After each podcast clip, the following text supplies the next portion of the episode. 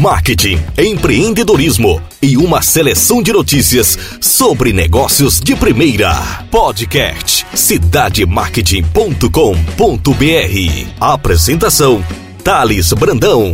Cidade Marketing. As principais notícias sobre o mercado você encontra aqui.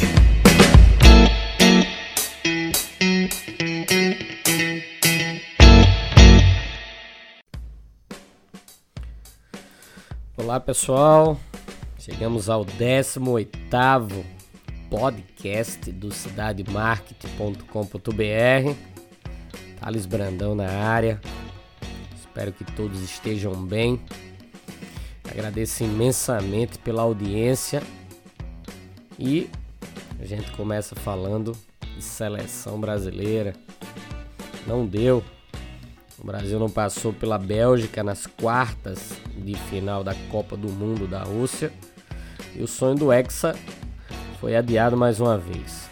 A torcida começa a se desprender um pouco das marcas que investiram muito dinheiro na expectativa do Brasil trazer a taça do maior campeonato de futebol do mundo com isso, as marcas também continuam ativas, tentando remanejar ou tentando modificar as suas estratégias de envolvimento sobre um dos maiores eventos que acontece no mundo, que é a Copa do Mundo de Futebol.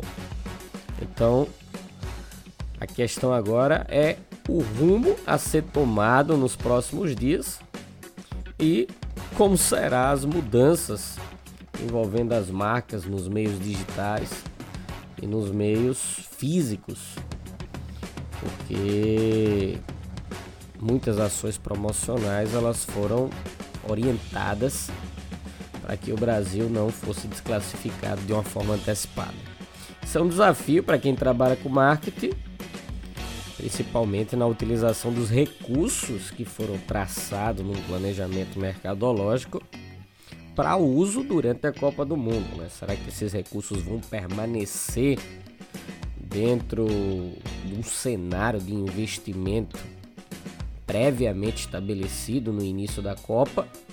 Ou se esses investimentos vão ser reduzidos devido ao desprendimento dos torcedores e falta de interesse em continuar acessando um campeonato onde o Brasil já não faz mais parte.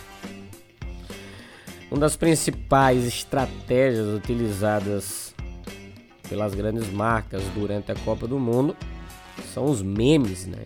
Os memes que agregam o conteúdo principal dito pelas marcas e que estreitam o relacionamento com os internautas através de um movimento de compartilhamento, de interação e de engajamento irreverente com todos os principais interessados por um produto ou por um serviço.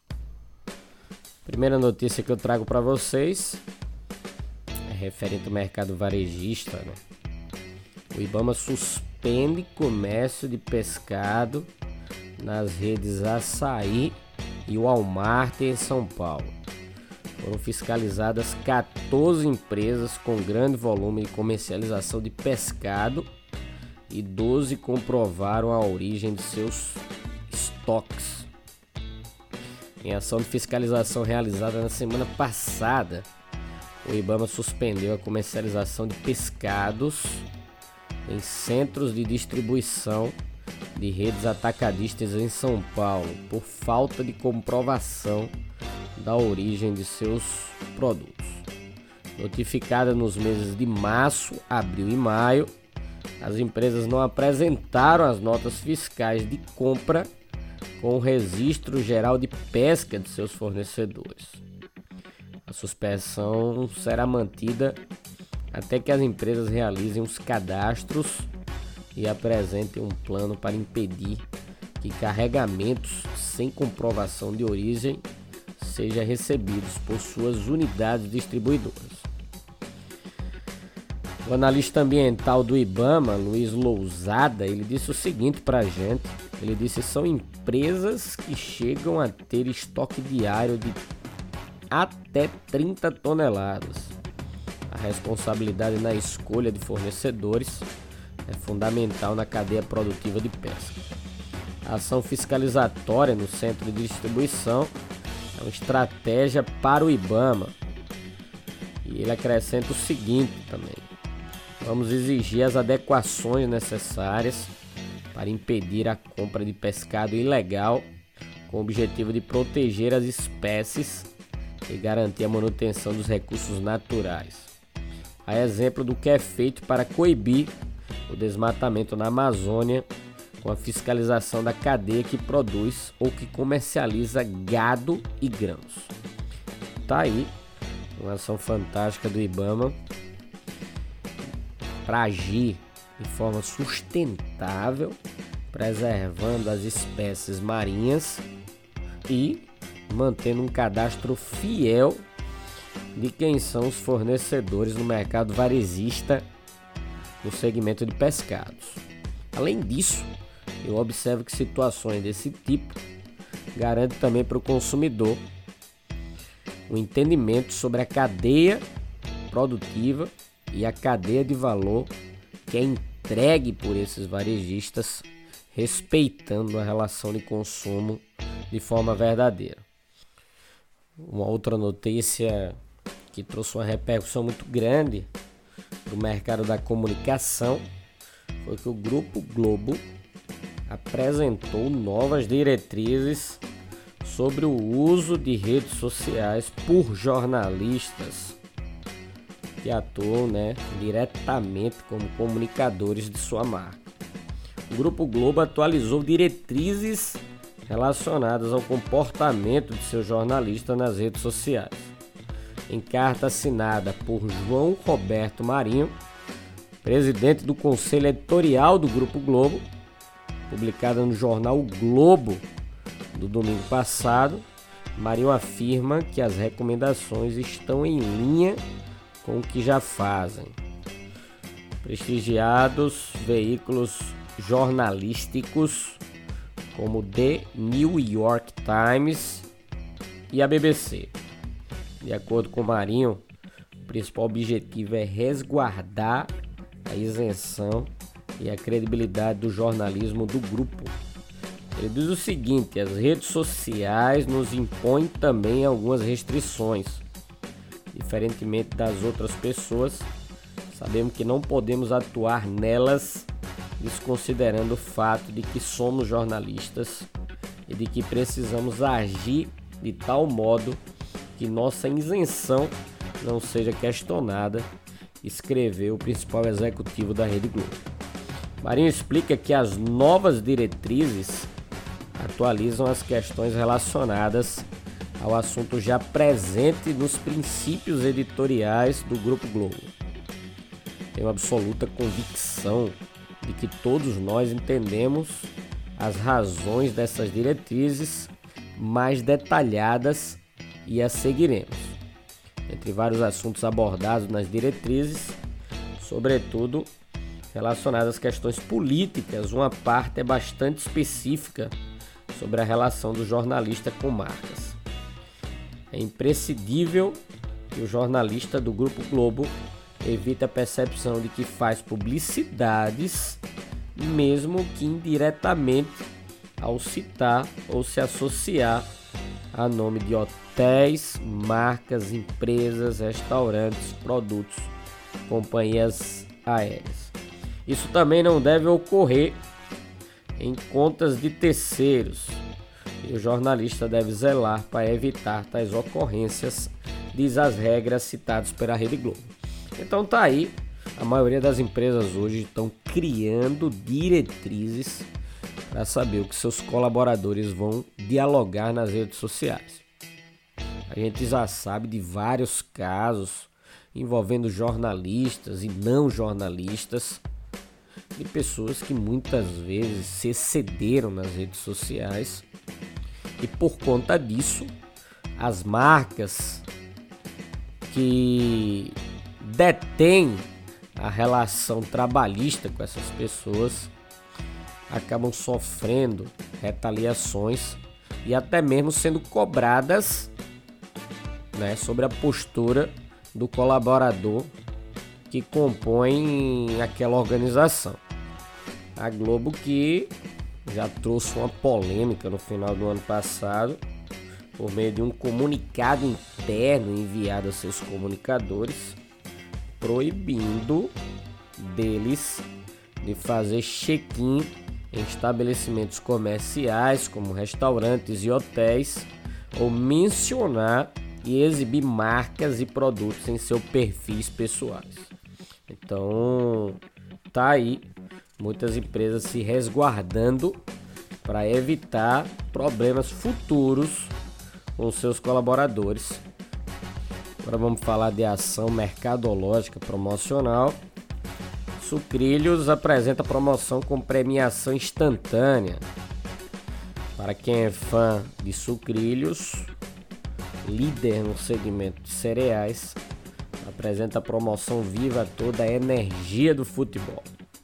Assim, até o final de julho, os consumidores poderão ganhar vouchers de compras na Netshoes no valor de 300 reais e participar de sorteios semanais de celulares smartphones.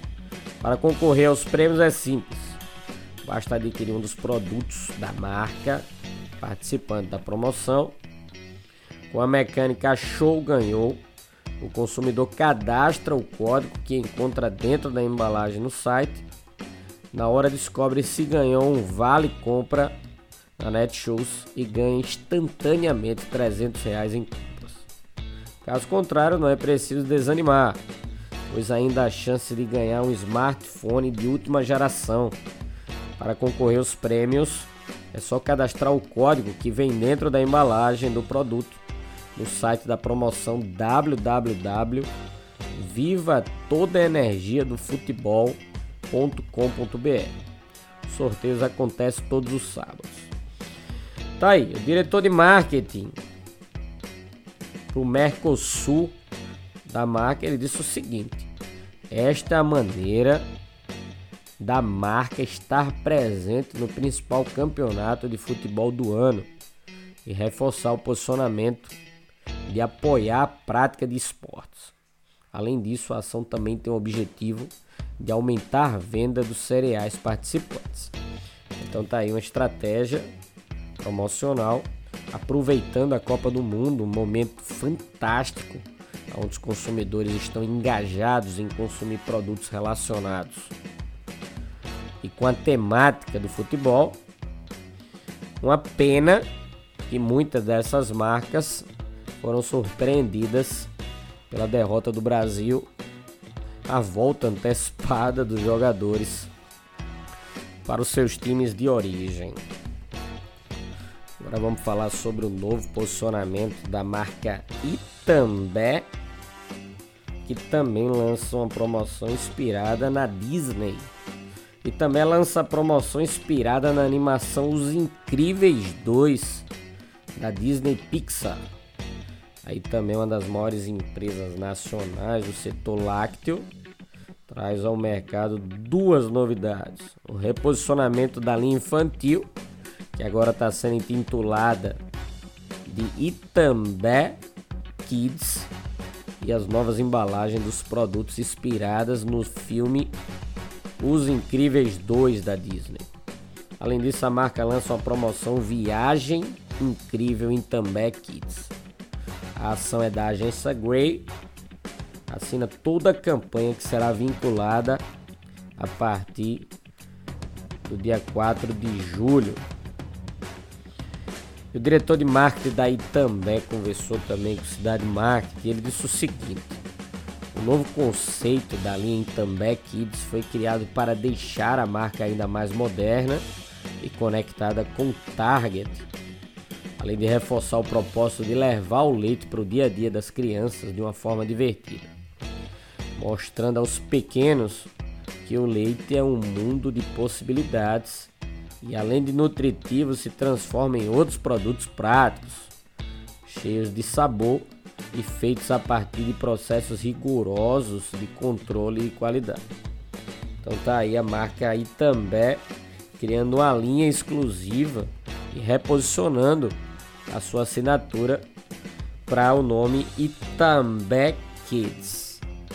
A comunicação da nova campanha da Itambé será segmentada e terá vinculação em São Paulo, Minas Gerais, Brasília, Rio de Janeiro, Recife e Fortaleza, com filme para TV aberta, exclusivamente para o SBT e para Pay TV e peças para o mercado digital.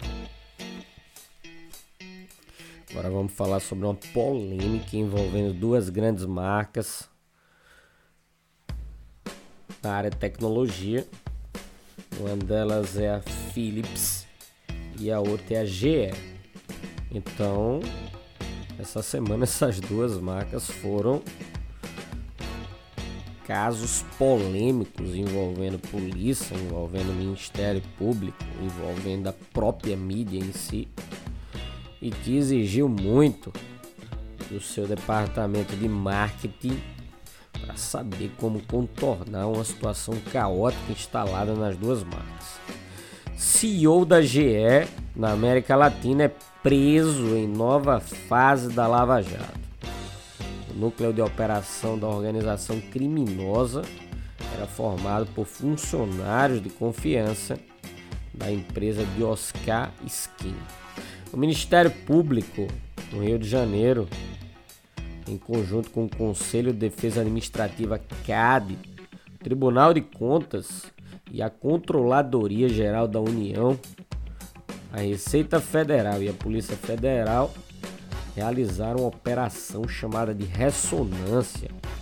O objetivo era aprofundar as investigações sobre contratos na área de saúde celebrados pelo Estado do Rio de Janeiro e pelo Instituto Nacional de Traumatologia e Ortopedia Jamil Haddad.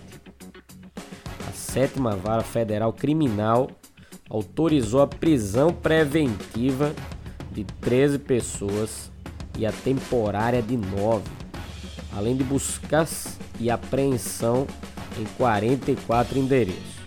Também foi decretado o bloqueio de bens dos investigados no valor de 1,2 bilhão de reais. Um valor exorbitante, um valor que agride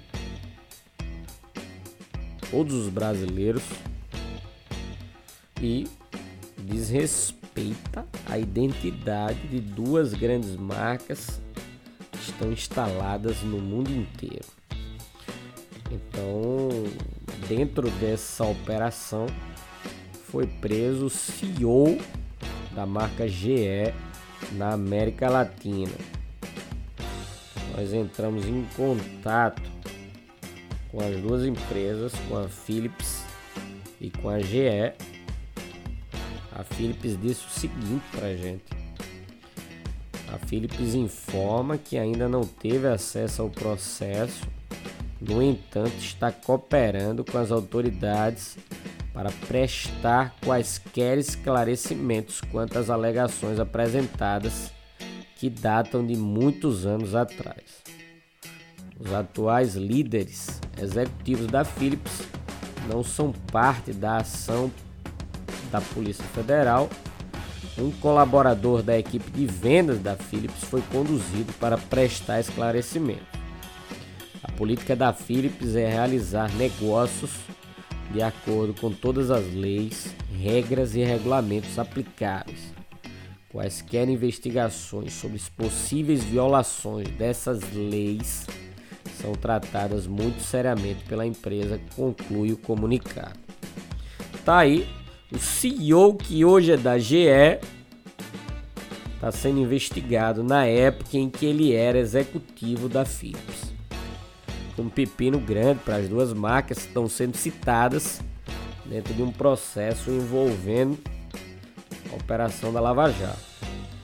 Também entramos em contato através do Cidade Marketing, eu mesmo entrei em contato com a GE e eles me disseram o seguinte: a GE ressaltou que a prisão de Dario Speranzini Júnior ocorreu em meio a alegações que se referem a um período em que o executivo trabalhou para uma companhia sem relação com a GE.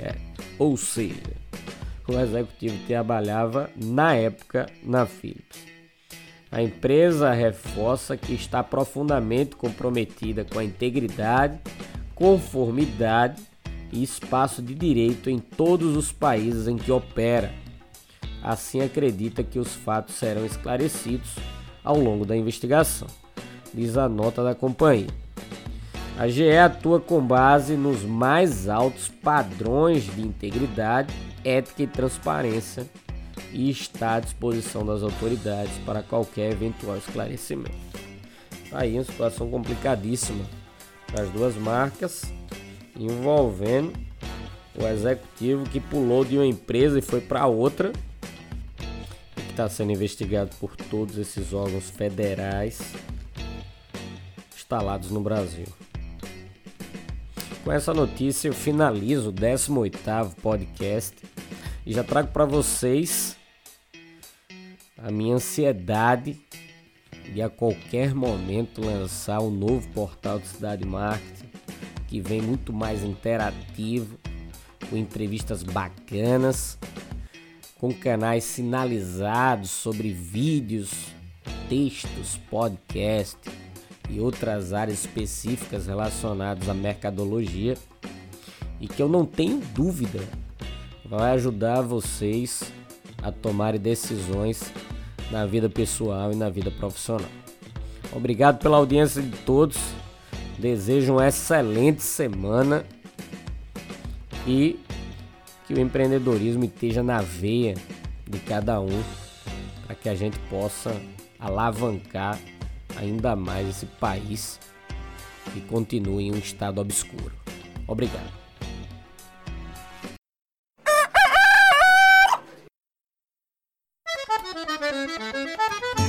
32 francas. Deixa eu botar uma dose pro senhor. O camarada às vezes tem pedra no rim, clorinho na cabeça, tá espirrando, tá tossindo. Aqui, meu patrão. Olha, é gostoso. Não, não pode beber demais não, senão o senhor vai andar com as mãos no bolso. Ela tem catingueira, tem catuaba, tem marapuama. É, isso aí é pro camarada que tá com a, as engrenagens da caixa de marcha meio enferrujada. Que tá. E apoio.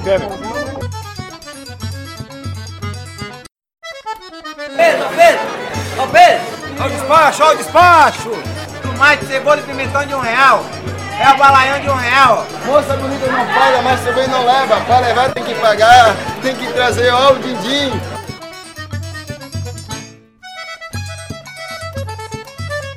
Olha aqui o tamanho do ovo, minha filha. Olha aqui o tamanho, minha comadre. Olha, imagine um ovo desse tamanho. Quantas pessoas não dá pra comer um ovo desse tamanho, hein?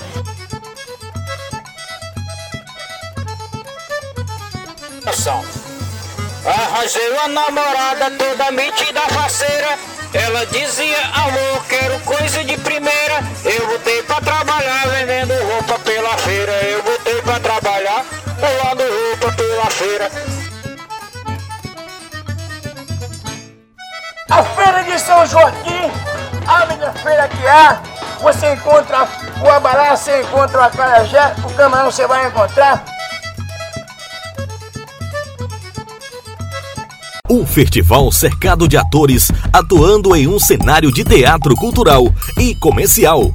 De cores, sabores, aromas e gestos de pessoas com identidades históricas e com interesses diversos. Um movimento mercadológico que faz parte do dia a dia do empreendedorismo informal nas feiras livres e praias do Nordeste. Promover a disseminação da cultura empreendedora e despertar nas pessoas o espírito empreendedor e do marketing através do poder de observação do mercado informal, feiras e praias, gerando uma aprendizagem significativa voltada principalmente à prática do dia a dia do comércio.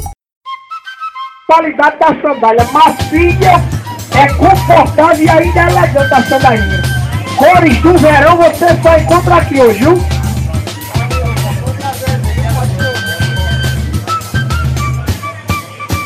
Essa é promoção de sandália. Chega pra cá que é providência de Jesus, viu?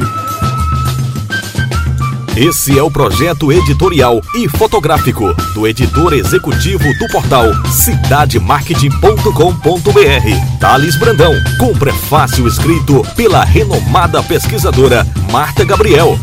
A investigação que durou cinco anos pode circular por todos os níveis de ensino de negócios, provocando o sujeito a pensar e agir de forma criativa, estabelecendo uma ponte com as principais competências profissionais exigidas no mercado. Finalmente, tem-se a certeza de que os empreendedores informais complementam a cadeia produtiva, criam e recriam territórios com conteúdos diversos e criativos que são imprescindíveis ao crescimento econômico e ao desenvolvimento social. A publicação traz a tecnologia de expansão de conteúdo por realidade aumentada através do QR Code, ou seja, o leitor será enriquecido dinamicamente por conteúdo agregado em textos, áudios e vídeos que permitem informações complementares aos capítulos, ampliando o debate proposto pela obra. O livro é destaque no Amazon.com.br e pode ser adquirido acessando www.mandacaru.com.br. É de dois reais a batatinha hoje, dois reais hoje, chega pra cá hoje. Olha, lá vai o angico. Bem preparada. Quer catingueira também, não? Pronto. Aqui, quando o homem gosta de mulher, a gente sabe. Manda logo botar a catingueira.